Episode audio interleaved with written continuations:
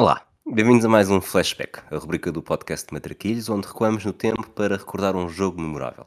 Em semana de final da Libertadores, vamos viajar até 4 de junho de 2008, no Rio de Janeiro, no dia em que o Fluminense levou o melhor sobre o Boca Juniors e garantiu a primeira presença na final da sua história. Eu sou o Rui Silva e vou estar à conversa com o Pedro Fragoso.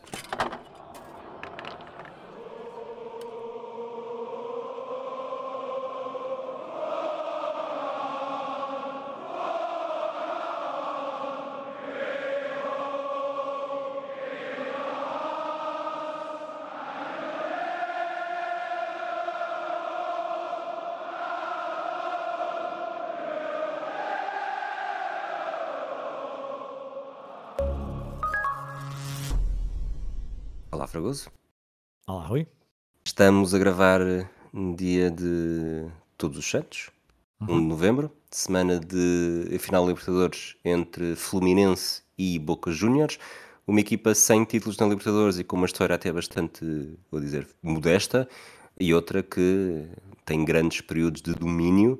E em 2008 as duas eh, encontraram-se e trazemos aqui o jogo eh, da segunda mão, a sugestão tua, que acaba por ser um jogo com vários pontos de interesse. Sim, é um jogo com uma, com uma segunda parte dramática, mas é, é um jogo que opõe uma equipa, ah, como tu disseste, brasileira, que tinha muito pouca história nesta, nesta competição, tem poucos títulos na- até no seu currículo, que tem uma história, diria, bastante forte na, na primeira metade do século XX, mas que depois, ah, com, com esta, com este- até em competições pré-Libertadores, competições continentais com formatos diferentes, obviamente, mas pré-Libertadores, mas depois na, na Libertadores não tinham, o Fluminense não tinha grande, grande história e que encontrou aqui um, um, vamos dizer, um bicho-papão do início do, do século XXI na Libertadores chamado Boca Juniors, que é, hum, pronto, para quem não, se quiserem, na altura era uma espécie de Real Madrid na, na Liga dos Campeões, que era muito difícil bater o, o, o Boca Juniors na, na, na competição e com, com uns ingredientes ainda mais que depois, eu não, quando, quando escolhi este jogo não tinha noção disto, mas hum, desde 1963 que uma equipa brasileira, eh, na altura o Santos de Pelé, portanto desde esse tempo que o Boca Juniors não era eliminado da Libertadores por uma equipa brasileira, o Boca Juniors nunca tinha perdido numas meias finais da Libertadores Uh, e, obviamente, para além disso, tinha vencido a competição em uh, 2000, 2001, 2003, tinha estado na final em 2004 e era o campeão em título porque tinha vencido em 2007.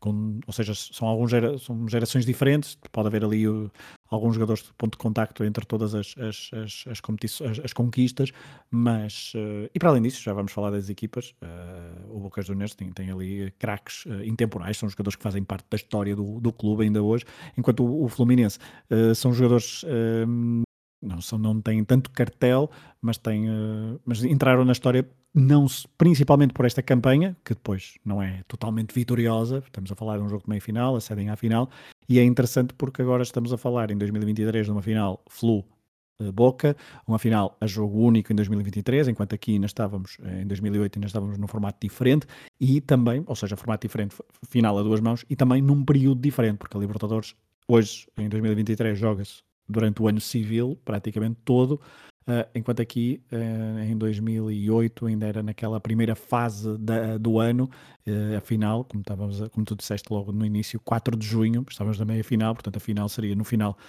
desse mês, em 2008. Falando do, do Fluminense, tu já abriste aqui muita janela do Boca, mas já, já lá vamos mais a fundo. O Fluminense, como tu disseste, tinha pouca história. Não estava na Libertadores desde 1985.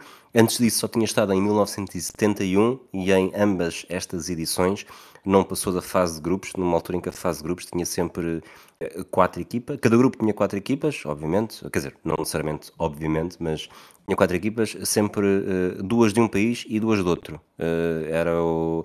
Havia essa. Não sei se, se te apercebeste esse cruzamento, mas achei hum, bastante, bastante curioso. O Fluminense estava nesta Libertadores uh, com o estatuto de vencedor da Taça do Brasil, venceu o grupo 8 com 4 vitórias, um empate e uma derrota num grupo que tinha a uh, Liga Deportiva Universitária do Quito, uh, que vamos falar mais à frente, o Arsenal de Sarandi e o Libertad do Paraguai. Em casa tinha 3 vitórias, 9 golos marcados e 0 sofridos. Depois, na fase eliminar, passou pelo Atlético Nacional com duas vitórias, 2-1 em casa e 1-0 fora nos oitavos, lá está, e nos quartos de final contra o São Paulo, depois de uma derrota por 1-0 em casa, venceu 3-1 fora e, e, garantiu assim a presença nesta meia-final, que era uh, já, já tinha sido, desde que passou a fase de grupos, uh, a melhor campanha do Fluminense na Libertadores. O treinador era um, uma figura histórica do clube, que nos anos 90 tinha, tinha levado o Fluminense também a grandes resultados, Renato Gaúcho, e a equipa eh, tinha vários elementos com, com histórias bastante curiosas e alguns até com ligações a Portugal. Sim, uh, o Renato Gaúcho, que falaste, figura histórica nos anos 90, ainda como jogador, agora aqui ele era, um, tinha 45 anos, ele, ele tinha um passado de Grêmio, como jogador de Grêmio, de, também de Flamengo, do Fluminense, na Europa chegou a jogar na, na Roma, um, mas ele tinha chegado na época anterior ao Fluminense como, tre como treinador, um, já era a sua segunda passagem pelas, pelas Laranjeiras, uh, que é o, a zona e o estádio da, do, do, Fluminense, uh, e, um, e tinha, tinha vencido então, como tu disseste, a Copa, a Copa do Brasil, que deu acesso então a esta Libertadores, se bem que o quarto lugar no campeonato no Brasileirão 2007 também daria vaga na Libertadores. Uh, e, uh, e esse, esse, foi o seu primeiro grande título como treinador da Copa do Brasil. E é um, um jogador, nessa altura, nessa equipa, uh, despontava um jogador chamado Carlos Alberto, o Feijão, que tinha sido campeão europeu no Futebol Clube do Porto. Depois, em, dois, em 2007, 2008, ele sai para, um, sai para a Alemanha, creio. e esta equipa de 2008 tem muitos jogadores interessantes. Um, desde logo as, as, as, contratações mais sonantes Dário Conca, argentino, 24 anos, emprestado pelo River Plate, portanto, pelo rival do Boca Juniors.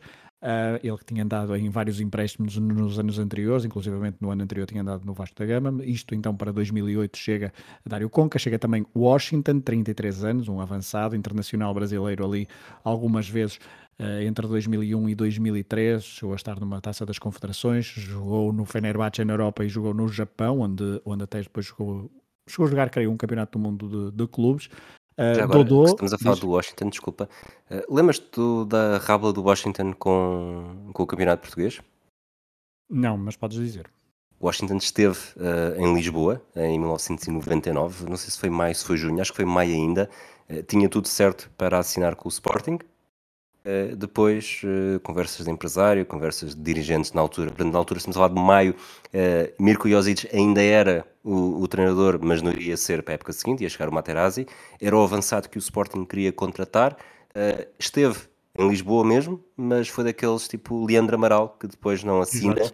E, e percebe-se que o negócio caiu por terra quando o Sporting anuncia a contratação de, de Ayu, eh, na altura no futebol português, no, no Boa Vista, e, e pronto, o Washington perdeu a oportunidade, de, de, entrar no Sporting na época em que o Sporting acabaria por uh, quebrar o jejum e ser campeão, mas foi assim a imagem de Niall Quinn, que uns anos, mais, uns anos antes com, com Santana Lopes também andou a passear por Lisboa e não assinou, uh, Washington em 1999, antes do verão, teve exatamente a mesma aventura. É, e o Washington, por acaso, é um é excelente jogador, teria sido uma excelente contratação para, para o Sporting. Falaste em Leandro Amaral, que também está neste clube, uh, no Fluminense, em 2008, o avançado que esteve também no, chegou a estar, diria, não sei se fez testes médicos na, no estado das Antas, mas uh, andou nas redondezas certamente, mas depois, à última hora, foi para Florença para jogar pela Fiorentina.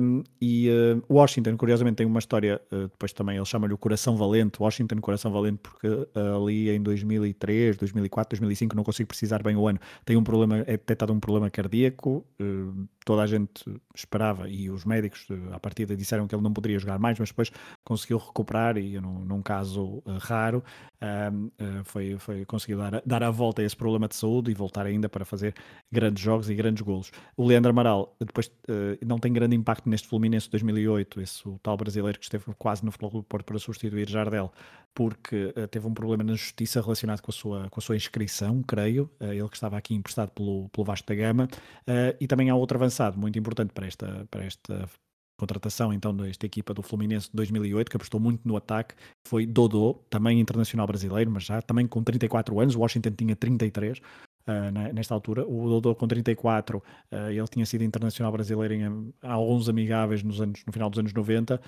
um, tinha feito uma, uma carreira muito interessante no futebol, no futebol brasileiro, é chamado artilheiro dos golos bonitos. Um, depois tem ali uma lesão em março de 2008, também se incompatibiliza com o Renato Gaúcho, que não é, não é, não é, um, cara, não é um cara fácil, como eles dizem um, no Brasil, e, uh, e, e, nem é titular neste jogo. Uh, também há uma contratação, Igor, um médio de 24 anos, ex-Vasco da Gama, porque de resto manteve-se manteve o, o núcleo duro da, que vinha da época passada, que foi então a que venceu a Copa do Brasil. E aí sim há um, há um, há um jogador que tem uma ligação muito forte a Portugal, acho que é esse talvez o que tenha a ligação mais forte, que é. Um, eu ia dizer Tiago Neves, mas é o outro Tiago. Uh, e agora está-me a escapar o outro nome. Tiago Silva. Uh, Tiago Silva, desculpa. O Tiago Neves é outro jogador e era um, é um dos craques desta equipa, mas o Tiago Silva, obviamente, que tinha passado pelo Porto B, depois foi para o Dinamo Moscovo, uma meningite, deitada quando, quando esteve também em, eh, em Portugal, estava a recuperar o seu, o seu melhor futebol no clube da formação que era o, o Fluminense. Avançando para o, Boca Juniors, como já tinhas um bocadinho dito também, a melhor equipe da década na Libertadores, sem, sem espaço para dúvidas, tinha vencido em 2000, 2001, 2013 e 2007, como disseste, era o campeão em título. Em 2004 só tinha perdido a final uh, para o Once Caldas nos penaltis e com isso perdido desperdiçado a oportunidade de defrontar o Futebol do Porto na Intercontinental. Antes disso, já tinha também uh, dois títulos conquistados, em 77 e em 78. Portanto, neste período, no, no passar do milénio e em poucos anos, o Boca passou de uma equipa que estava atrás de equipas como o Independiente, o Penharol, uh, o River Plate por acaso não, mas o, o Estudiantes também, portanto duas equipas uh, argentinas e uma uruguaia e várias brasileiras também, e, e, de repente com estes quatro títulos consecutivos o Boca saltou e, e neste momento uh, continua com esses mesmos seis títulos e só não superou o, o Independiente que, que chegou ao sétimo título em 1984. Eh, como tu disseste também, jogos contra equipas brasileiras eram sempre sinónimo de apuramento, sobretudo nesta década, Palmeiras, Vasco, Paysandu, Santos e São Caetano já tinham sido uh, eliminados. Na fase de grupos ficou em segundo no, no grupo 3 com 10 pontos, a um do Atlas do México e com os mesmos pontos do Colo-Colo, num grupo que também tinha o Maracaibo. Depois, na fase eliminar, eliminou o Cruzeiro, duas vitórias por 2-1, lá está a supremacia sobre adversários brasileiros.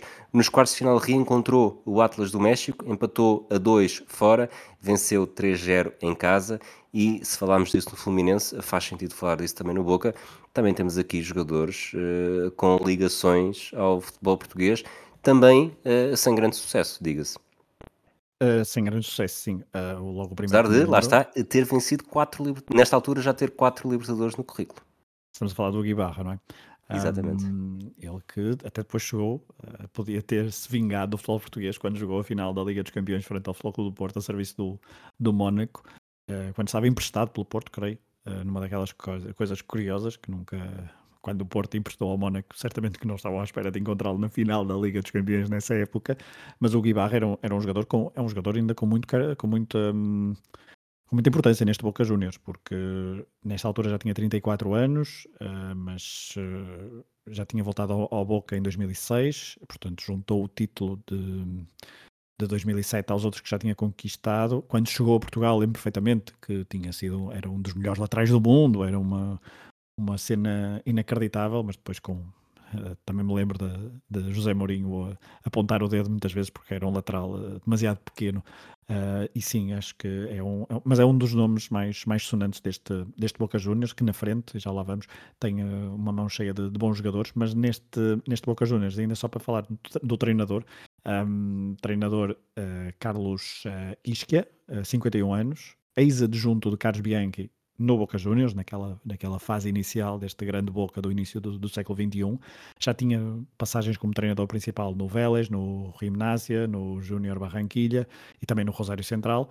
Um, e esta era a sua primeira época ao serviço do, do Boca Juniors, portanto ele não, o campeão de 2007 do, na Libertadores não tinha sido Carlos, Carlos Ischia. Para 2008 um, a equipa perde, uh, um, um, perde alguns jogadores, nomeadamente Cata Dias, defesa direito, uh, que vai para o Retafe. uh, um central Matias Silvestre que vai para o Catania na, na Sicília, em Itália, e tem também, por exemplo, um, um, médio de 19 anos que já saiu nesta altura para o Valência, Ever Banega, que tinha sido importante então no título, no título anterior. Para contratações, um, não, há, não há assim grandes contratações relevantes, a não ser Gabriel Paleta, um defesa formado no, no Banfield, um, italo-argentino, já tinha estado no Liverpool em 2007 sem, sem grande sucesso, depois há uma ou outra contratação e nesta época já começa a aparecer um jovem Nico Gaetano, mas ainda sem preponderância uh, na Libertadores e também no, no Campeonato Argentino.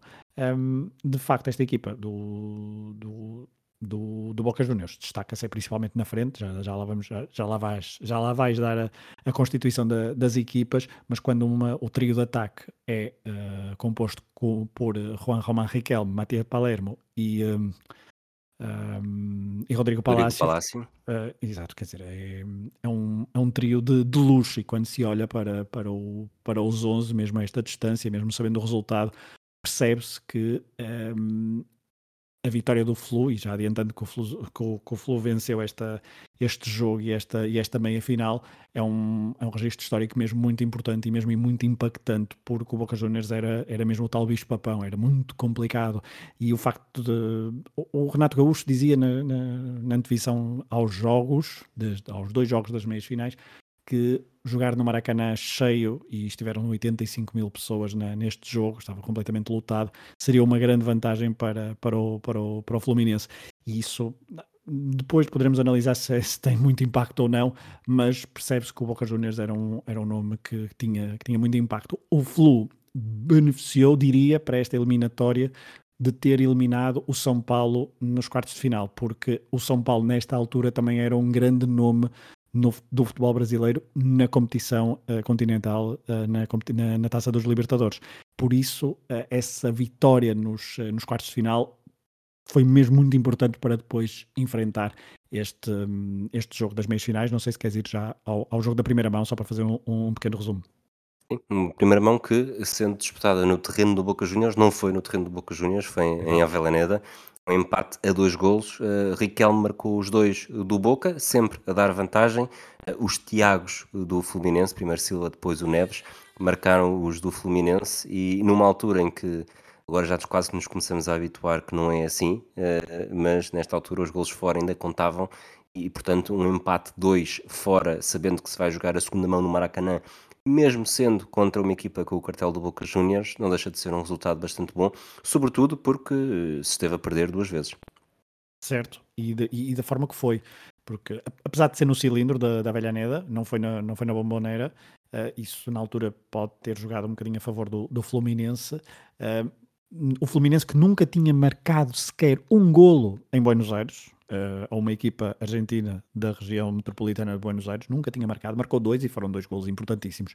O segundo do Tiago, o primeiro é uma bola parada e é bem bem na resposta ao primeiro golo, portanto não deixou o Boca estar muito tempo em vantagem e depois o segundo golo do Tiago Neves é um remate em que o guarda-redes uh, eu deixo depois os trocadilhos para ti, mas o guarda-redes melhora, uh, e estamos a falar de um guarda-redes que não uh, que erra nesse gol, é um, é um, frango, mas não é o guarda-redes titular dessa equipa. Na altura, um, o titular seria Maurício Caranta, mas estava lesionado e um, o, o Migliore, que é conhecido por ser uh, lutador de boxe e também um membro da claque La Doce, a claque da, do Boca Juniors, esteve muito mal nesse jogo e, curiosamente, depois na transmissão televisiva do jogo eh, da, da Globo da segunda mão fazem referência que isto em 2008 o Boca Juniors contratou um psicólogo para acompanhar e teve, teve duas sessões com o guarda-redes para uh, ver se recuperava psicologicamente depois do erro no segundo gol do Fluminense.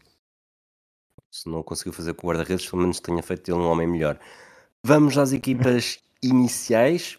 Fluminense de Renato Gaúcho joga com Fernando Henrique na baliza, uma defesa com Gabriel, Tiago Silva, Luís Alberto e Júnior César, uh, um meio campo, uma zona mais central com Igor uh, e Aroca, Aroca com talvez um dos melhores jogadores também do Fluminense neste período e que se chegou a falar muito com que tinha potencial para, para fazer algo mais e mesmo no, no futebol europeu. Depois uh, Conca e, e, Tiago Neves mais, mais livres, mais criadores. E depois na frente uh, Cícero mais deambulante perto de, de Washington. Já te deixo falar aqui deste, deste 11, dou o do Boca Juniors também, depois fazes uh, comentários que tenhas dos dois juntos. O Boca Juniors de Carlos Isquia com Melhora na baliza, uma defesa com Ibarra à direita, Manuel Rodrigues à esquerda, Cáceres e Paleta uh, no centro, meio campo com batalha mais recuado, Vargas e Dátolo como interiores e Riquelme no apoio à dupla de avançados, Rodrigo Palácio e Martin Palermo, numa altura que muito do futebol argentino era nesta estrutura, sempre com um 10 muito, muito declarado, no apoio a dois avançados uh, bastante bons, como tu disseste. Uh, no ano antes, por exemplo, o, o River Plate tinha Ortega ou Galhardo uh, a fazer dupla, a fazer apoio a Ernesto Farias e, e Radamel Falcão. E mesmo Higuaín tinha saído do River Plate pouco tempo antes, portanto era um período com, em que os argentinos tinham muitos avançados goleadores e também muitos jogadores camisola 10 uh, à antiga ainda, portanto o futebol argentino desta forma, de alguma forma era previsível, mas um, um previsível bom e isso acaba depois também por se perceber na, nas equipas que foram apresentando. não sei exatamente por onde é que queres pegar nestes 22 em campo, não, estes 22, perdão, desculpa, do lado do, do Fluminense é notório, não, não, não sei bem como classificar este, este sistema tático, mas se calhar um 4-2-2-2, uh, porque depois as posições do Cícero, do Tiago Neves eram muito, muito difíceis de, de classificar, eles eram bastante, jogavam bastante, bastante soltos. O próprio Cícero tem um papel bastante importante. Às vezes o, o esquema parecia um 4-2-3-1 com o Arouca e com o Igor, mais eh, uma, um duplo pivô ali à frente da linha de 4 e depois os outros 4 na frente, com o Washington mais fixo, mas o, o Cícero que aqui era muito mais avançado do que noutros momentos da, da sua, da sua carreira, ele que depois um, vai jogar no, no Hertha de Berlim, no Wolfsburgo, uh, e será inclusivamente herói da Libertadores de 2017 ao serviço do Grêmio, treinado por Renata, Renato Gaúcho uh, era um jogador, na altura aqui em 2008, com 23 anos, que o, o Renato Gaúcho gostava, gostava muito.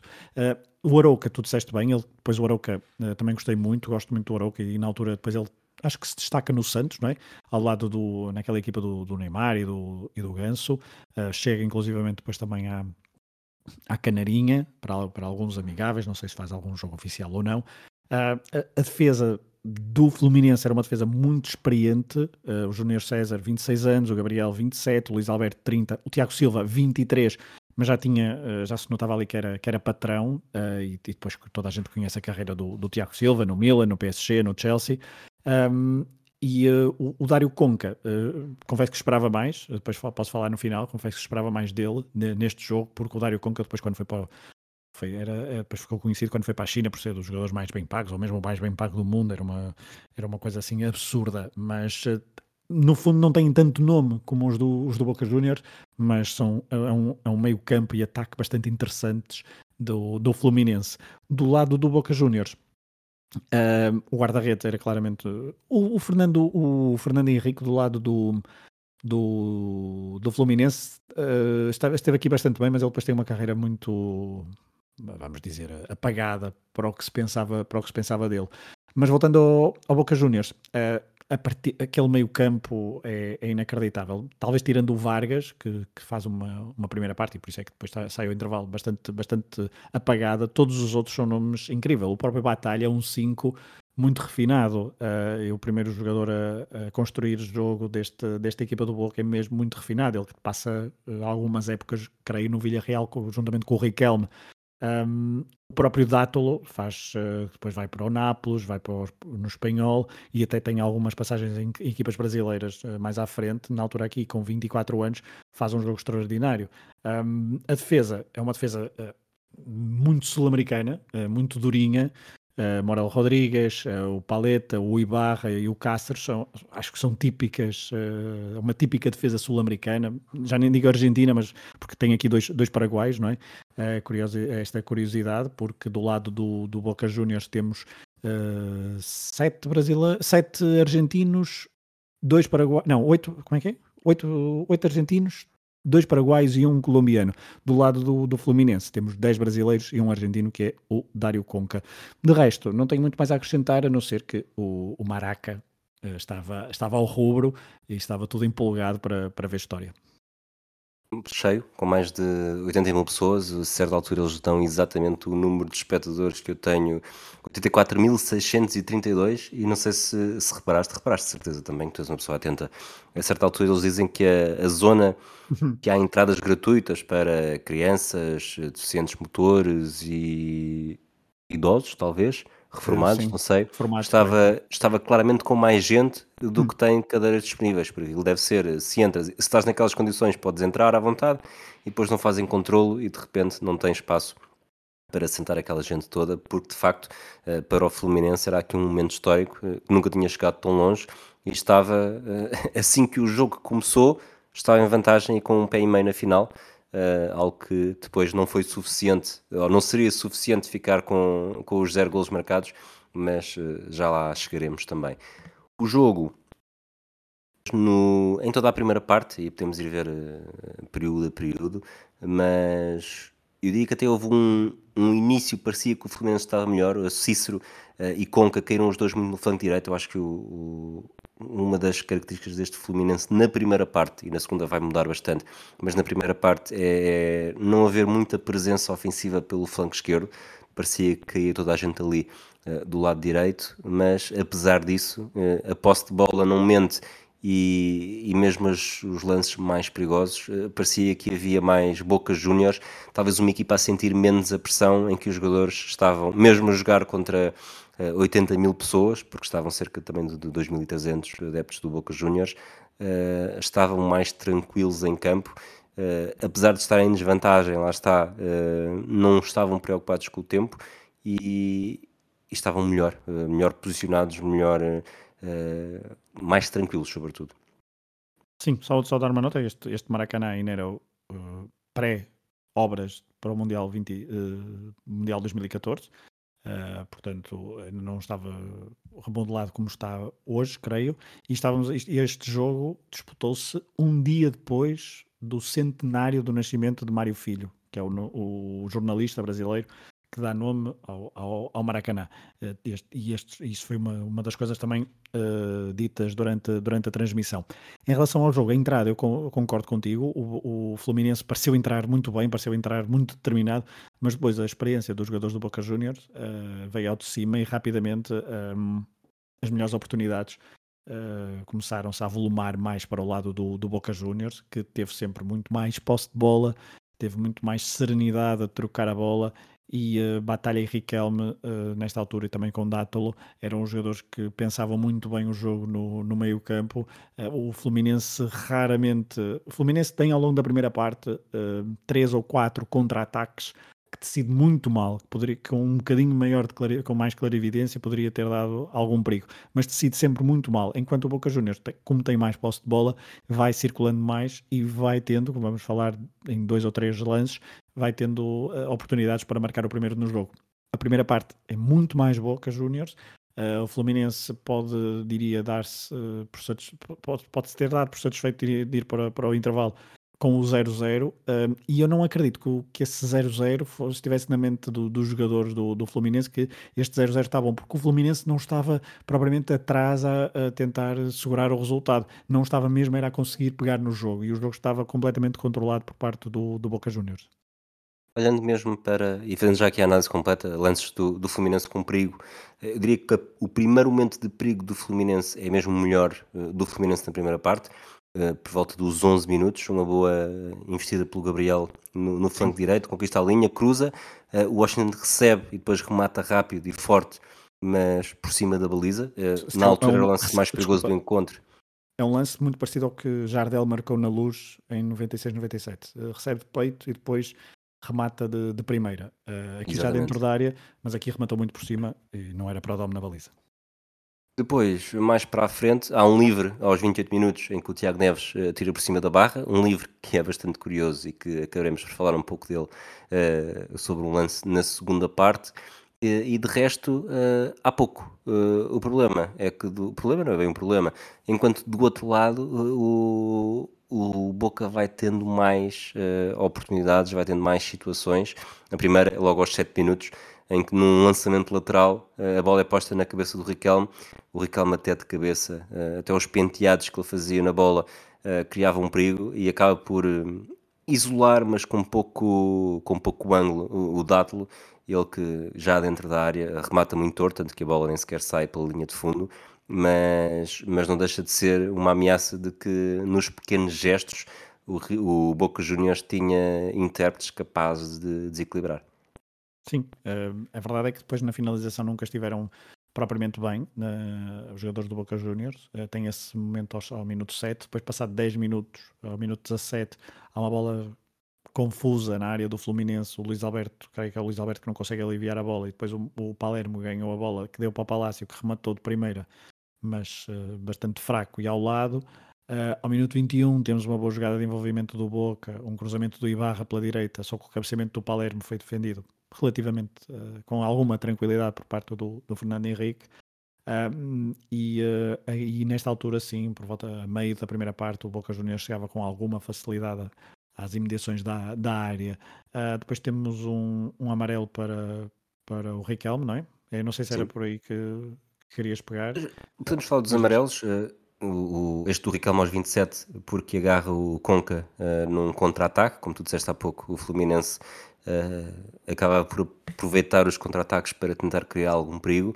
E, e, muito do que quer dizer ainda nesta primeira parte tem a ver com o Riquelme, porque há uma frase que eu acho deliciosa do comentador da Globo, é dizer que o Riquelme tem sempre aquele ar uh, triste, tanto que dizem que Riquelme, Riquelme tem a cara do tango, e é, e é acho que é um, uma comparação bastante, bastante feliz.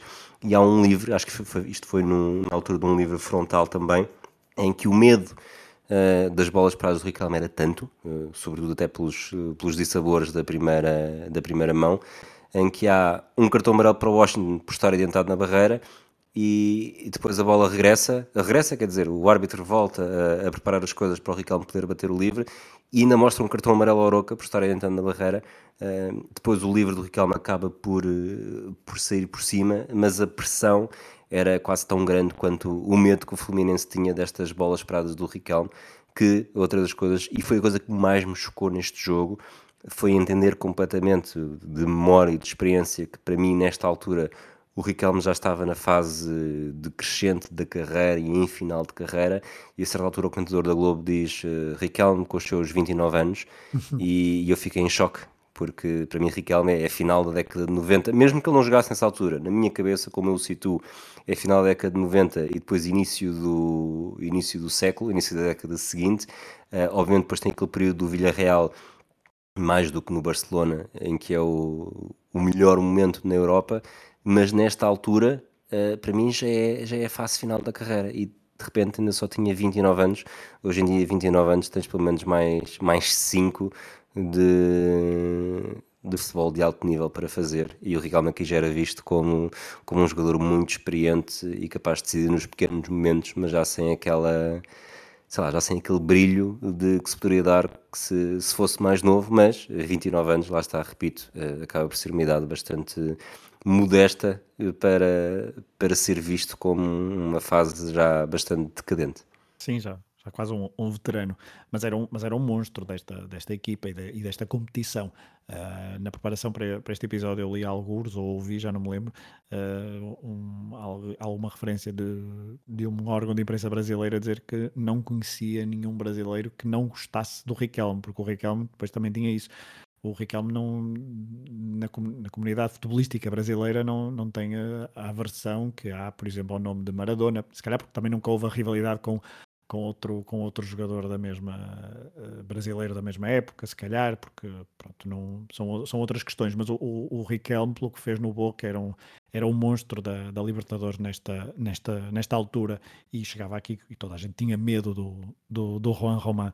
Um, mas sim, mas o, o, esse, esse livro depois também era curioso os comentários da Globo a dizer que, os, que isto, o árbitro não tinha de ter mão, porque isto, os argentinos eram muito, muito matreiros, mas quem estava ali a perder tempo era o Fluminense e quem estava a dar jeito aquilo tudo era o Fluminense. Portanto, o Boca não tinha grande, não era, não era muito beneficiado por estar ali a perder tempo, porque estava 0-0 e, e, recordemos, o Boca tinha de marcar pelo menos um gol neste jogo para seguir para, para a final.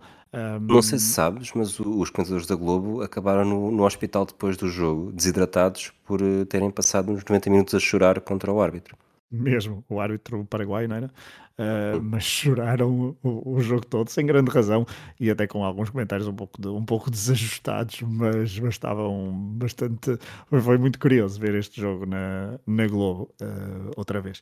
Mas um, esse livro, então, do Ricardo passou por cima, e até final diria que há um canto uh, do Dátolo ao minuto 41, com a bola a passar por toda a gente, e depois ao segundo posto o Palermo ainda consegue cabecear. É verdade que ele está um pouco em contra em contra-movimento. Equilíbrio. Exatamente. E, eh, e, a defesa é vistosa do Fernando Henrique, mas acho que é mais vistosa do que outra coisa. Mas a verdade é que o, o, o, Palermo, mesmo assim, consegue cabecear. E o Palermo aqui sim era já um veterano, 33 ou 34 anos, creio.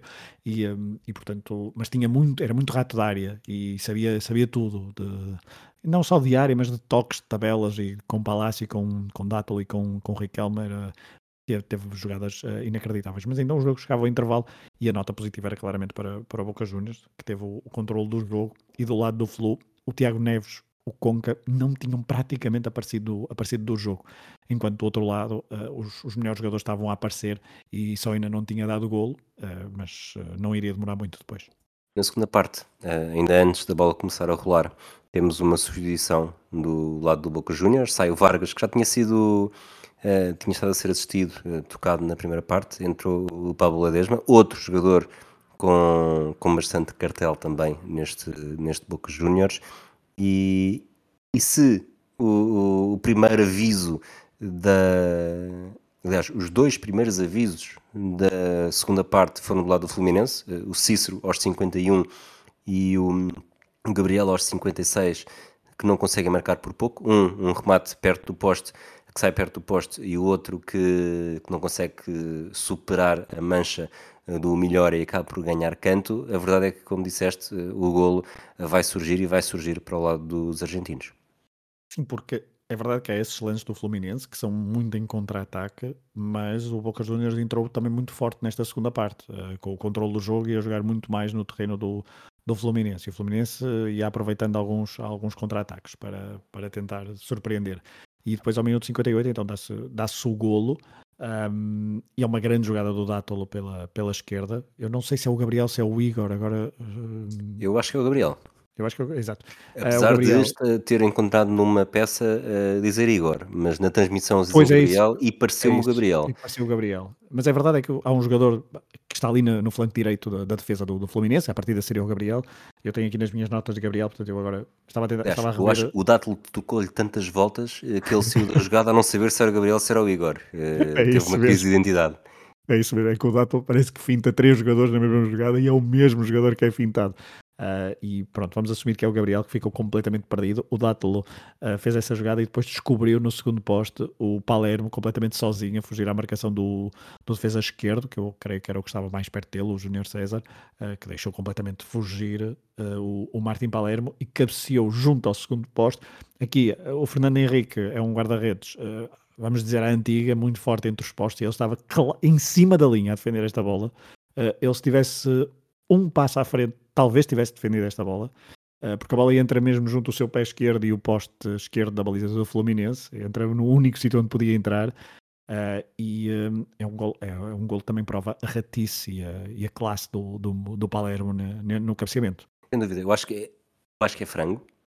Sim. Eu acho que a bola não pode entrar ali, mas não deixa de ser um cabeceamento espetacular do Palermo em que uh, havia um sítio onde a bola podia entrar e, e não me pareceu uh, simplesmente sorte que a bola tenha ido naquela direção. Acho que o, Palermo, durante todo este jogo, nós já falámos aqui no lance da primeira parte a acabar, em, em que o Palermo cabeceia com perigo, uh, e depois deste, aqui marca de cabeça, e até ao final do jogo ainda tem mais lance de cabeça em que demonstra que, que era muito bom uh, cabeceador.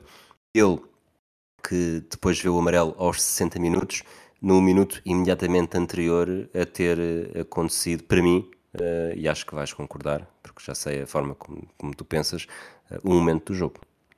Estás a falar de substituição? Exatamente. É, porque a substituição, o Renato, o Renato, ai, o Renato Augusto, não sei porque é que lhe chama, eu escrevi Renato Augusto, mas é Renato Gaúcho. O Renato Gaúcho um, reagiu logo perante o golo, porque o Boca Juniors com este golo estava, estava em vantagem e decide tirar um médio defensivo, o Igor, uh, e meteu o Dodô, o tal avançado dos golos bonitos, com quem ele não estava assim tão bem, uh, mas entrou para, para, mudar, para mudar o jogo, porque vai estar nos, uh, nos três golos de que nós vamos falar nos próximos minutos.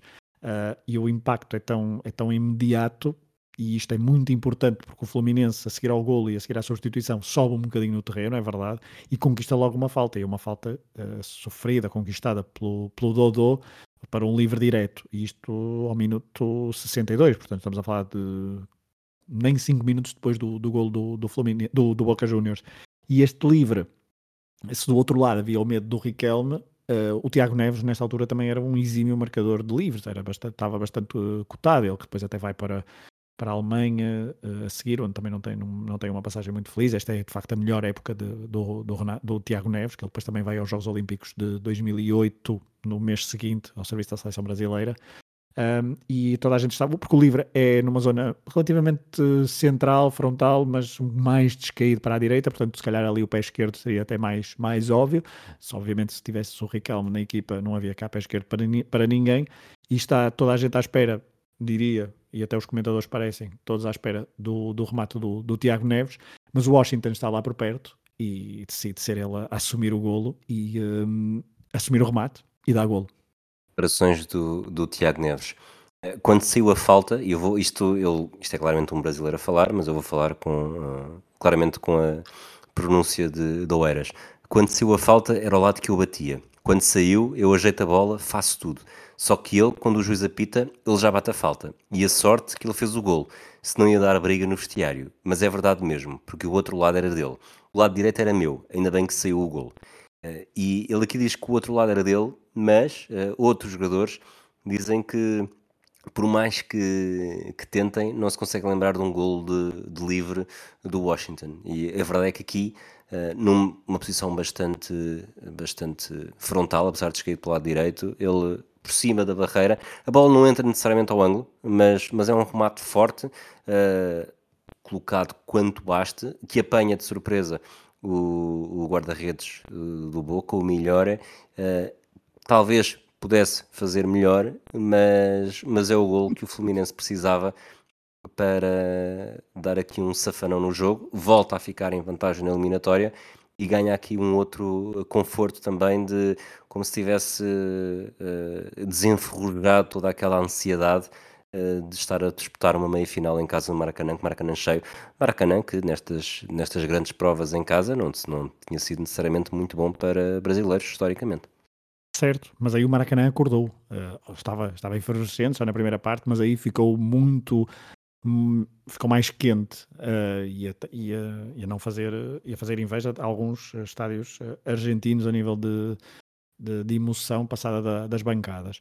E é, esse gol, de facto, é, psicologicamente, eu acho que é bastante importante. Essas declarações são interessantes do Tiago Neves, mas eu acho que foi, foi muito importante o Fluminense marcar 5 eh, minutos depois de sofrer, porque uh, era um sinal para, para a equipa, para os adeptos, para toda a gente e mesmo para o Boca, que este Fluminense era mesmo era mesmo chato eh, e, para quebrar o Fluminense era preciso mesmo muito, porque já tinha uh, quebrado o São Paulo, também assim à, à justa. Uh, em Buenos Aires tinha evitado duas vezes a vantagem do Boca Juniors na partida e aqui voltava a colocar-se na frente eliminatória. E isto deu o tal elan e o tal conforto emocional ao, à equipa brasileira. Eu escrevi aqui mesmo a melhor reação possível para o Flu. Uh, foi este golo e é um, é um bonito golo do, do Washington. Uh, sim, o guarda-redes, eu acho que o guarda-redes está mesmo surpreendido, está mesmo à espera do Tiago Neves e acha que o, Tiago, que o Washington vai passar apenas por cima da, da bola e e não parte tão rápido assim para, para, para a defesa, por isso é que a bola entra uh, e não entra de facto tão, tão, tão puxada ao, ao poste. A partir daí, o Boca continuou, sim, a voltar a comandar o jogo, diria, não parece tão confortável como, como, como esteve inclusivamente na primeira parte. O Flu estava mais tranquilo a defender, recuou no terreno. Acho que aqui também se nota que recuou cada vez mais, ia recuando cada vez mais no terreno e aproveitar algumas, alguns contra-ataques de forma mais, mais cirúrgica. Um, e não sei se tens alguma nota. Uh, tem aqui um remate do Palácio, ou do Rodrigo Palácio, ao minuto 68, dentro da área, só que o remate sai, sai fraco.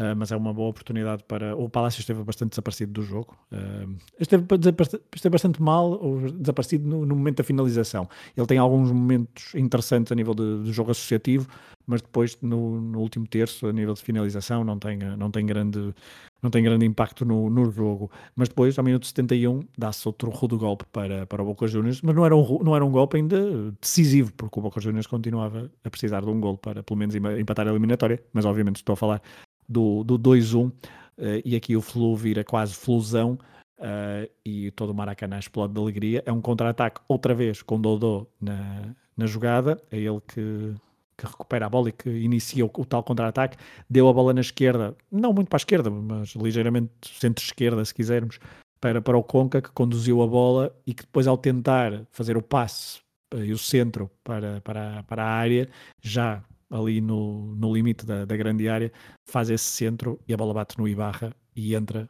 na, na, baliza, traindo o melhor, e portanto, gol na própria baliza para o Ibarra e aqui o 2-1 Uh, o Boca Juniors estava a um gol de empatar a eliminatória, de levar uh, o jogo para prolongamento, mas o Fluminense sentia-se ainda mais confortável no jogo. Nem sentia-se mais confortável, ficava com uma margem de manobra maior. Para o Boca, uh, de alguma forma, continuava a estar obrigado a marcar um gol.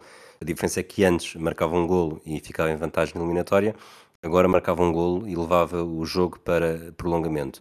E a verdade é que este gol hum. foi aos 71, 72 minutos, Sim. faltavam 20 20 e picos eh, para o jogo terminar e, e daqui para a frente houve muito Boca Juniors, uh, o, o, Boca a encostar o flu às cordas, com, lá está, 80 mil pessoas a sofrer nas bancadas, uh, entre elas um, alguém de quem tu és bastante fã.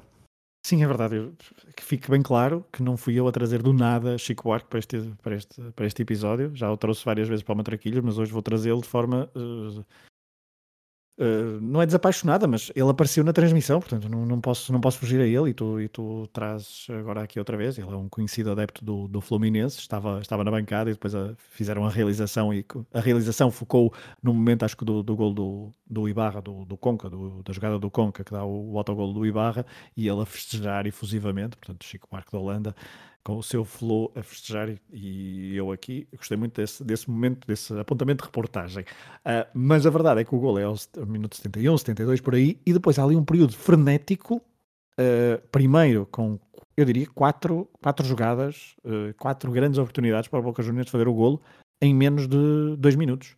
Uh, tudo ali em, em sequências de. O, o, o, primeiro não é um canto, mas depois são várias sequências de pontapés de canto. Mas tenho aqui um bom remate do Batalha de longe, com uma defesa segura do Fernando Henrique que dá canto, e depois nesse canto o Dátulo bateu na esquerda, o Palermo cabeceou aí sim para uma grande defesa do, do Fernando Henrique. Novo canto, um, ehm, há um remate que eu não consigo dizer de quem é, mas é o Tiago Silva. Ledesma, é provável. Um, ehm, e é o Tiago Silva a fazer de Fernando Henrique, a salvar em cima da linha, e depois uh, novo canto e é Cáceres a cabecear à trave. Uh, neste momento, o Boca Juniors percebeu-se aqui claramente que o Boca Juniors era uma equipa mesmo muito grande e que reagiu muito bem ao golo e sabia que tinha de marcar rapidamente ali. E bem que tentou, mas uh, nesse dia o Fernando Henrique esteve muito bem e a sorte não queria muito com, com, os, com os argentinos. O Lucas estava a ameaçar, o Fluminense estava a ser ameaçado e as mudanças dos treinadores acabam por eh, refletir um pouco também esta tendência. Aos 79 minutos, o, o Boca lança Bozelli, um jogador de características ofensivas, eh, sai o Morel Rodrigues, lateral esquerdo. O Fluminense tira Tiago Neves, mais criativo, e entra o Maurício, um médio de características mais defensivas, que tinha jogado na primeira mão, foi a única alteração. Sim deste, deste Fluminense, o único jogador titular na primeira mão que não foi na segunda, e o Boca continua muito enganado para o ataque, cruzamentos, bolas paradas. O Fluminense, a forma que tem de responder são ataques rápidos, e aqui estamos a entrar nos últimos 10 minutos de uma segunda mão, de uma meia final da Libertadores, e nota-se a tensão desta eliminatória, não só dentro de campo, como também nas bancadas. Deixa-me dizer, Maurício, atual jogador do Portimonense. Um, fica, fica essa nota. Nessa substituição, que era do Bozelli, que também ainda joga e marca bastantes gols em 2023, uh, ah, atualmente no Estudiantes. Uh, obviamente que este, não sei se este é o jogo mais recente que já se fez no, no, no Flashback, 2008. Mas... Não, não. Já, já estivemos em 2012 com Bielsa versus Guardiola. Ah, ok, é verdade. Uh, portanto, também um, um jogo com algumas, ou seja, com, com argentinidade. mas aqui esta 2008 Portanto, é provável que não haja jogadores a jogar e a verdade é essa. É Maurício, que entrou para o lugar de Tiago Neves, nesta altura era muito jovem, joga atualmente no Portimonense, depois de ter estado na Rússia, e o Bozelli na marca então golos no Estudiantes. Uh, mas sim, mas concordo, vai havendo ali um ou outro momento um, de, de, perigo. O, o, Dodô tem duas ou três lances uh, interessantes para, para fazer o seu golo, que ele andava à procura do, do golo. Um, a partir ali nos últimos 5 minutos, eu acho que o Boca Juniors começou a apostar muito mais no, no chuveirinho. Um, depois há uma espécie de uma, uma tentativa de bicicleta do, do Dátolo. O Dátolo que sai para nos últimos 5 minutos. À entrada dos últimos 5 minutos sai o Dátolo para entrar o Cristiano Chaves, numa tentativa, acho que mais de refrescar qualquer coisa e de tentar alguma, alguma coisa por parte do, do Carlos Ischia. Um, mas até, até ao terceiro golo do Fluminense temos um, tenho, diria, um remate do, do tal Chaves ao, ao lado, ao de longe, com o Boca Juniors a tentar aqui mais em desespero e não com tanta, com tanta personalidade o gol do empate. Há um falhanço de, de Júlio César já depois do minuto 90 que daria o 3-1 para o Fluminense. Ele que estamos a falar do defesa esquerdo. Uh, eu chamei-lhe Júlio, não é Júlio César, não? Ou é Júlio César? É, é, Júnior. Júnior César, mas tem piada. Eu também tenho aqui grande jogada de Júlio César, mas é Júnior César. É Júnior, não é? é. havia, havia, um, havia um Júlio César, defesa central. Chegou a jogar no, no Real Madrid e no Benfica. Mas, um, mas este aqui é a defesa esquerda, Júnior César, sim. Ele recuperou a bola numa zona muito adiantada e depois isolado ainda mandou, mandou ao poste. Nesta altura. Uh, Desculpa, o... deixa-me só Diz. descrever um bocadinho melhor esta jogada, porque eu acho que ela tem, tem tanto de perigosa como de recombolesca. Ele está uh, isolado pelo lado esquerdo, remata entre o guarda-redes e o poste, portanto tenta marcar ali o golo ao primeiro poste, uh, com pouco ângulo, lá está, um, talvez a 45, 90 graus. Uh, a bola bate no poste, com o, o já com o guarda-redes ali a fazer a mancha, com o movimento dele a correr, ele acaba por passar pelo guarda-redes, a bola regressa do poste para ele, portanto já com o guarda-redes atrás dele, e, e, depois na segunda oportunidade também não consegue eh, meter a bola na baliza. Acho que é uma jogada. Lá está, este, este rocambolesco da jogada se as coisas não tivessem corrido bem para o Fluminense eh, e se eu fosse adepto do Fluminense, acho que ainda hoje teria pesadelos com esta jogada, mais do que qualquer Sportingista poderá ter com o Rogério em 2005. Sim, porque Junior e Júnior César seria o, o, tal Rogério do, do Fluminense. Um, mas a verdade é que aqui sentia-se que o, que o Boca Júnior já não estava com o controle do jogo, já não estava a jogar, era muito mais com o coração do que com a cabeça e cometia bastantes erros atrás e até que há uma substituição entra Roger Machado, um veterano, um defesa veterano do, do Fluminense para o lugar do, do Washington, que era ainda aí um dos heróis do, do jogo por ter dado então o primeiro golo do, do, do Fluminense, faz a substituição. Depois há um canto uh, ofensivo. O Fluminense nesta altura está a saber muito bem colocar a bola mais perto da baliza do Boca Juniors do que da sua baliza. Há um canto uh, marcado para o Fluminense, um canto à maneira curta, praticamente seis jogadores na área.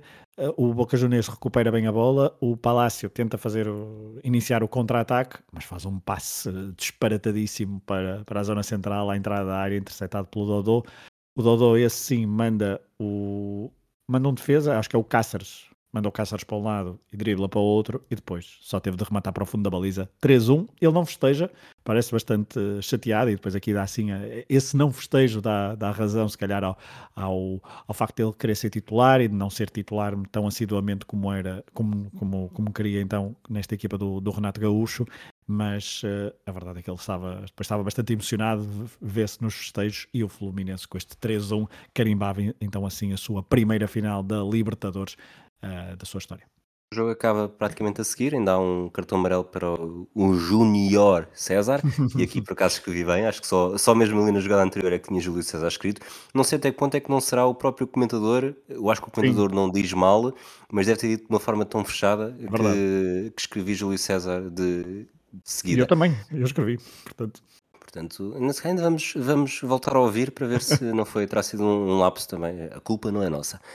Uh, o jogo fecha, termina. Uh, vamos já para as estrelas, Fragoso. Eu acho que as 5 estrelas vão ser de, do Dodô, mas começamos pelas 3. Uh, a quem é que dás as 3 estrelas? Algum jogador do Boca ou vamos ter tudo para o Fluminense? não, eu vou dar. Eu vou, não, não vai ser tudo para o Fluminense. até porque não merece assim tanto ter os três jogadores aqui. E acho que o Dátulo é o jogador que mais se destaca do lado do, do Boca Juniors. Primeiro até porque, se calhar, não tinha grandes expectativas. Quando, quando uma pessoa se propõe ver um jogo que tem Riquelme, Palermo, Palácio, até Batalha, se calhar o Dátulo está num, num patamar inferior nível de expectativas Desculpa, para ver. Não estavas entusiasmado para ver o Ibarra? Não, viu demasiadas Acho... vezes ao vivo. Sabes no, célebre, no célebre Porto Beira-Mar, uh, nunca mais me esqueci. Primeira derrota de Mourinho? Primeira derrota de Mourinho, exatamente, 2001, 2002. Eu acho que eu, eu não vi tantas, tantas vezes assim o Ibarra, não me lembro de ter visto assim tantas não vezes. Não é assim tão mal como se pinta. Obviamente que não é assim tão mal como se pinta, não teria feito a carreira que fez, mas para um jogador que eu não vi tantas vezes, acho que é um jogador que tem um estilo a jogar que podia estar uma televisão ao longe, eu não estar a ouvir os, comentários e cada vez que ele, e não ter, número, não ter número nas costas, não ter número nas costas, e mesmo assim, cada vez que ele tocava na bola, a forma como tocava, como se mexia, como se corria, é daqueles jogadores que não, não há dúvidas nenhumas quem é que tem bola. É mesmo, é o verdadeiro, eh, aí vai Paneira no seu estilo inconfundível. Sim, eh, eu acho que é um. Salvas, se calhar vou ser cancelado depois desta comparação, mas estás a falar dessa, desse estilo de jogo. O Roberto Carlos à esquerda também tinha um, até a complexão física, a forma como dominava a bola, a forma como corria tinha o seu estilo, não é? E o Ibarra também tinha este seu estilo e é facilmente uh, identificável no, no, jogo. Ele não é assim tão mau como, como se pinta, ele tem, uh, ele ofensivamente era bastante interessante e até neste jogo tem ali dois ou três apontamentos ofensivos muito, muito interessantes. A defender aqui já tem 34 anos, ele também não foi titular no, no primeiro jogo da, no jogo da primeira mão, mas, e não era sempre titular nesta equipa, mas ele tinha experiência, tinha, tinha toque de bola, principalmente ele era muito bom, era bastante refinado, uh, centrava bem, uh, mas sim, não vai ter estrelas, vai ter o Dátolo, uh, vai ter o Dodô, 5 estrelas, o Dátolo vou dar 4, portanto estou a fazer isto invertido, o Dátolo faz, tem um, tem o lance do, do primeiro gol, do primeiro gol do Boca, e o único gol do Boca, em que ele destrói, então vamos assumir que é o Gabriel, mas põe, põe o Gabriel em sentido, mas há outras várias jogadas, então na primeira parte é ele que tem muitas boas condições de bola e por isso é que o Riquelme não vai ter estrelas, porque o Riquelme depois perde-se um bocadinho, até na segunda parte não sobressai tanto, uh, mas era sempre um farol, ele e o Batalha eram sempre um farol da, da equipa à procura de, de, jogo. Aliás, há duas ou três jogadas em que o Boca Juniors podia ter definido muito melhor no, primeiro, no último terço, mas os jogadores estão sempre à procura do Riquelme para, para, para que ele assuma, assuma o jogo. Mas o Dátulo, então, tem aqui, uh, não, já não me lembrava o, de, deste jogador e surpreendeu-me bastante e portanto tenho os, os, as, quatro, as quatro estrelas e depois, as três estrelas são é mais complicado, porque o Dodô é, é decisivo, marca um gol, faz uma, faz, vamos dizer, uma assistência para, o, para o gol do Conca, que é o Ibarra que põe a bola na baliza, mas ganha a falta, muda o jogo. Uh, uh, o Cícero, o facto de recuar um pouco no terreno, também ajudou e fez um bom jogo. Uh, o Arouca faz um bom jogo. Eu, eu, estava aqui na dúvida entre dar, umas, dar as três estrelas ao Tiago. Eu outra vez ia dizer Neves, mas não é o Neves, é o outro. Uh, o Tiago Silva, desculpa. Um... Não, quando houver um jogador chamado Fragoso, vamos esquecer dele em todas as jogadas, vais ver. Ainda por cima, agora que eu posso Estou a sentir-me. Estou a ser divisado e insultado, peço desculpa, mas não sei porque. É um, é um apelido Ele não tem cara de Silva. É? Ele não tem cara de Tiago Silva. É um ele não tem cara de vulgar para te lembrares é dele. Enfim, não sei o que é que se passa comigo. Mas uh, estava a dúvida então entre o Tiago Silva e o Fernando Henrique, uh, porque o Fernando Henrique tem ali algumas intervenções boas, uh, mas falha no golo, e por isso é que não vai ter as três estrelas, e eu vou dar ao Tiago Silva, porque tem um corte decisivo e aqui, já em condução de bola, já em comando da equipa, foi bastante importante em alguns momentos e acho que esteve bastante bem na defesa do Fluminense e foi bastante importante no, em vários momentos do jogo para acalmar a equipa e para safar a equipa de, de levar um, um golo do, dos argentinos e acho que merece as três estrelas. Uma coisa muito interessante, este jogo foi há, esta competição foi há 15 anos, 15 eh, anos depois este duelo das meias finais é o duelo da final de Libertadores eh, e este duelo das meias finais ditou quem é que iria defrontar a Liga Deportiva Universitária do Quito, Equador, eh, que foi, eh, é o vencedor em título, ganhou na, na semana passada eh, a Sul-Americana nos penaltis uhum. contra o Fortaleza. Nesta final de 2008, já com, então, com o Fluminense, final histórica, primeira do, da equipa no, na Libertadores, a primeira mão foi no Equador, em Quito. O, o, a Liga Deportiva Universitária faz um 1-0 aos dois minutos, o Conca empata, depois sofre o segundo, o terceiro e o quarto, Uh, depois, Tiago Neves acaba por ser a grande figura desta final. Uh, ele faz o 4-2 aos 52 minutos. Uma semana depois, a 2 de julho, o, a Liga Deportiva Universitária marca novamente o primeiro gol muito cedo, aos 6, mas depois Tiago Neves faz um hat-trick, 12, 28 e 56. Uh, aqui os golos fora não contavam, portanto 4-2 no Equador, 3-1 no Maracanã, uh, foi, houve prolongamento, houve penaltis e aí nos penaltis uh, diria que tudo o que poderia ter corrido mal ao Fluminense correu e a vitória foi para os equatorianos. Pois, porque eu acho que não sei se até que ponto este, este jogo, na, o primeiro jogo no, no Quito, houve uma, uma espécie de menosprezo face à equipe do, por parte da equipa do, brasileira face à equipa equatoriana. Uh, recordemos que já o primeiro jogo da Libertadores do Fluminense em 2008, na campanha, é com a, com a Liga Deportiva Universitária de Quito uh, na fase de grupos, um 0-0 ah, no Equador, depois vence em casa e agora o último jogo então volta a encontrar a equipa equatoriana e um, obviamente que há o Tiago Neves a sobressair-se nesta, final, mas na altura quando, quando se preparava as meias finais, e recordemos que as meias finais um, toda a gente assumia que o vencedor do jogo entre Boca Juniors e Fluminense seria o grande favorito a vencer uh, esta competição. É porque o, os equatorianos tinham derrotado o América do México. Uh, na altura, o América do México tinha. Uh, estava a não, não era, não era, pensava que era outra equipa, mas, mas, mas tinha, tinha uma boa equipa, tinha o Ochoa na baliza, exatamente, era isso que eu, que eu queria dizer. O Paraguai, o Salvador Cabanhas, foi mesmo um dos melhores marcadores do torneio, com oito golos. Tinham esses dois, esses dois jogadores. Um, e, uh, já, já o facto da, da, da, equipa equatoriana ter chegado à final já foi uma, uma espécie de surpresa, mas toda a gente assumia que ou Boca ou Fluminense iam, iam vencer. Eu acho que talvez o Fluminense tenha, uh, depois de eliminar São Paulo, depois de eliminar Boca Juniors, uh, ter feito história nestas, nestas duas fases da prova, jogar a segunda mão no Maracanã, a coisa ia, ia cair para o lado deles. e acho que eu lembro-me na altura de ver a final e de porque sempre gostei bastante do Fluminense uh, e lembro-me dessa sensação, ok, uh, isto, isto vai cair de um, de, um, de um jeito ou do outro. E mesmo quando sofre o primeiro golo do, dos equatorianos do Bolenhos na, na, segunda mão, depois com esse hat-trick, uh, e depois há vários lances em que poderia ter dado o, o quarto golo do, do Fluminense, e é de facto um, um trauma gigante, porque o Fluminense aqui talvez não tenha, tenha tido um pouco de, de excesso de confiança e depois não ter beneficiado de maior experiência. Se calhar outra equipa brasileira ou mesmo argentina no, num confronto destes não, não teria perdido 4 ou 2 uh, no Equador. Sabemos que é difícil às vezes jogar no, no Equador, mas uh, esse jogo é que poderá ter ditado então a final para os equatorianos. E, Temos... desculpa, 15, dias, 15, 15, anos depois, o Fluminense está, no, está numa final, mas é uma, uma final a jogo único, e isso é, é, é diferente, uh, e veremos quem é que, quem é que sobressai de, neste, neste confronto entre, entre a equipa de Fernando Diniz e a equipa do Boca Juniors. Achas que neste caso quem vencer o duelo entre o Fluminense e o Boca Juniors também é o grande candidato à conquista da Libertadores? Uh, como assim? Esquece, era, era ah, só a okay. piada do, da meia final. Quem, quem vence essa meia final era o grande favorito. Okay, okay, agora, agora, agora 15 anos depois. Sim, não, agora, obviamente que toda a gente que pensa é okay, quem, é o, quem é o vencedor da, da Champions este ano? Quem foi o vencedor da Champions? Recorda-me? Que agora. Foi o City. Ah, é o, é o, City. Ah, ok. Pronto. Não, não sei. Pois, não sei. Olha que o City nestas. É, seria interessante ver um, um Fernando Diniz contra contra Pep Guardiola, por acaso seria interessante. Mas, mas lá está, os brasileiros normalmente costumam pensar muito assim que já estão na final, e mesmo os argentinos, e depois perdem nas meias finais no Campeonato do Mundo de Clubes. Sem dúvida. Avançando, uh, o Boca Juniors, depois desta, desta oportunidade perdida de chegar à final, uh, só que chegar à final mais duas vezes.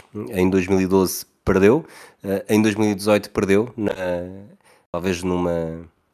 Não foi a primeira final disputada a uma só mão, a um só jogo, mas foi uma, foi uma segunda mão que teve contornos disso porque foi disputada em Madrid uh, e secou um bocadinho aquele período glorioso uh, de, dos quatro títulos entre 2000, 2000 e 2007. Portanto, a partir de não venceram mais nenhum e ficaram estacionados nos seis e procuram igualar o Independiente que venceu sete em sete finais. Portanto, é um, um bocadinho aqui o o Michael Jordan da, da Libertadores, enquanto o Boca Juniors é um LeBron James, eh, está na sua 12 final e procura o, o, sétimo título. Para o Fluminense é mesmo, uh, é a segunda final, está à procura do primeiro título, numa luta entre brasileiros que São Paulo, Palmeiras, Santos, Grêmio e Flamengo, todas com três, uh, Cruzeiro e Internacional com duas, de Gama, Corinthians e Atlético Mineiro com uma. E não sei até que ponto é que, olhando aqui também um pouco para, para a história de Argentina e Brasil, os dois principais países futebolísticos da América do Sul, Uh, em termos de títulos na Libertadores, a Argentina tem 25, o Brasil tem 22, mas olhando para o topo, uh, com aquela exceção do Penharol com 5 títulos, uh, há 4 equipas argentinas no, no top 5.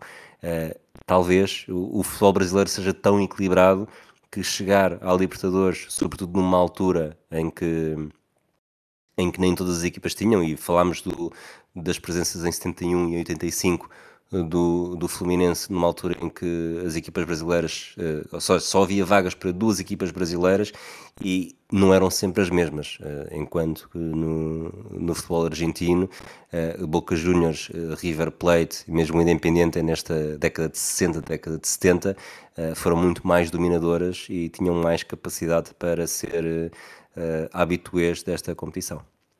E vamos ver se não haverá um novo, vamos chamar-lhe recorde, ou pelo menos um registro histórico, que é nunca uma nação conseguiu vencer cinco Libertadores consecutivas, porque 2019, 2020, 2021, 2022 foram todas conquistadas por equipas brasileiras, Flamengo, Palmeiras, Palmeiras, Flamengo, é esta a ordem, uh, e nunca, nem naqueles anos então do, do Estudiantes uh, ou do Independiente, uh, nunca cinco equipas argentinas venceram consecutivamente esta prova, foram, ficaram sempre nas quatro ali 67, 70, depois o Nacional de, de Montevideo meteu-se ali entre o, o, as, vitórias, as, quatro vitórias do Independiente, depois meteu-se o Cruzeiro para as vitórias seguintes do Boca Juniors, portanto poderemos aí ter, ter história. Uh, já neste século XXI houve quatro vitórias brasileiras consecutivas, quando o Internacional ganhou em 2010, o Santos em 2011, o Corinthians em 2012 e o Atlético Mineiro em 2013, e aqui com a particularidade de ser, serem quatro equipas diferentes, o que também não deixa de ser curioso, mas o Fluminense poderá então fazer história e uh, para o lado brasileiro da coisa, e essa também é uma, é uma, é uma questão interessante. De resto, uh, a tua análise está, está, está perfeita e um, não, a Libertadores, não sei, faço-te a pergunta, uh, gostas mais da Libertadores a uma mão, a, um, a uma final a um jogo ou a dois? Gosto mais de finais a um jogo, por acaso. Uh, mas, e continuando aquela história do, do, do, acesso das várias equipas, além disso, tu disseste destes quatro títulos consecutivos de equipas brasileiras, de 2019 a 2022 são quatro finais, são oito equipas, mesmo que haja repetentes, são, são oito vagas sete uh, foram brasileiras. Só o River Plate é que se conseguiu intrometer aqui, uh, porque tivemos Flamengo, vencer, Flamengo de JJ a vencer o River Plate em 2019, depois Palmeiras Santos, Palmeiras Flamengo, Flamengo Atlético Paranaense. Uh, de que forma é que este, este alargamento da Libertadores a mais equipas de um país, um pouco como tem acontecido ou como aconteceu na Champions a partir do final da década de 90, em que tivemos logo ali uma final espanhola em 2000, uma final, portanto, corrijo-me se eu estiver enganado, tivemos a espanhola Real Madrid-Valência, tivemos a italiana uh, Milan Juventus e tivemos outra espanhola, não. Uh, ai não, espanhola, logo a seguir. Uh, tivemos as espanholas Real Atlético, mas essas são mais, são mais recentes. Mas logo ali no, inglesa, no, início. Temos, temos uma inglesa, o, o Chelsea Manchester, já em 2008, não é? Exato. Antes disso, acho que não me lembro assim de nenhuma final. Pronto, tivemos logo essas então Sim. entre 2000 e 2003 logo duas, eh, e isto agora acaba por ser uma Libertadores muito mais, ou seja, o Brasil acaba por eh, ser um, um grande beneficiário porque tem, um futebol enorme, vários estados grandes, os grandes do futebol brasileiro são muitos mais do que, do que em qualquer outro país, inclusive a Inglaterra. Portanto, se todos, ou uma boa parte, eh, conseguir estar na Libertadores sempre, uh, há sempre uma grande perspectiva e probabilidade de ter pelo menos uma equipa na final, porque tens, se tens dois, duas equipas, há sempre o risco de uma ter um azar na eliminatória. Se tens mais seis equipas, seja o que for, uh, mesmo que uma esteja mal, continua a haver seis equipas, ou cinco equipas, ou quatro equipas que sejam uh, de um elevado nível de qualidade, em que pode correr uma mal, mas depois tens as outras três a, a representar o teu país e acaba por ser aqui esta hegemonia que temos estado a assistir, numa altura em que o futebol argentino, depois daquele período de, de River Plate de Galhardo, uh, também não está tão bem como, como já demonstrou. Sim, e, e, para a história, esse, esse período de Galhardo no, no, River Plate não fica assim tão marcado como, por exemplo, o Boca ficou, não é? Portanto, tem duas Sem vitórias, dúvida. 2015 e 2018, mas é isso. Eh, o Boca, eh, com Bianchi primeiro e depois com, não só com Bianchi, porque em 2007 é uma continuação uh, não tão forçada, mas, uh, mas, é um, mas, tem mais vitórias e isso, isso conta. Uh, mas veremos então se o Boca Juniors consegue chegar a, a mais uma, à sétima isso. É, não, não, tenho, não, tenho, não tenho grandes favoritos, mas, vai ser, mas cheira-me que vai ser uma final interessante. Essa parte do Boca Juniors chegar à sétima e igualar o Independente tem o seu interesse, apesar de, se me dissessem quem é que eu preferia que, que vencesse, e não gostando de, de hegemonias e, e, não ter assim tanta piada agora todos os títulos serem do Brasil, e até por historicamente preferir a Argentina ao Brasil, uh, em, no meio de tudo isto, acho que prefiro que, que vença o Fluminense. Eu subscrevo. E já tenho a camisola ou a camisa preparada. O Chico Buarque. Um, alguma nota antes de terminarmos o episódio?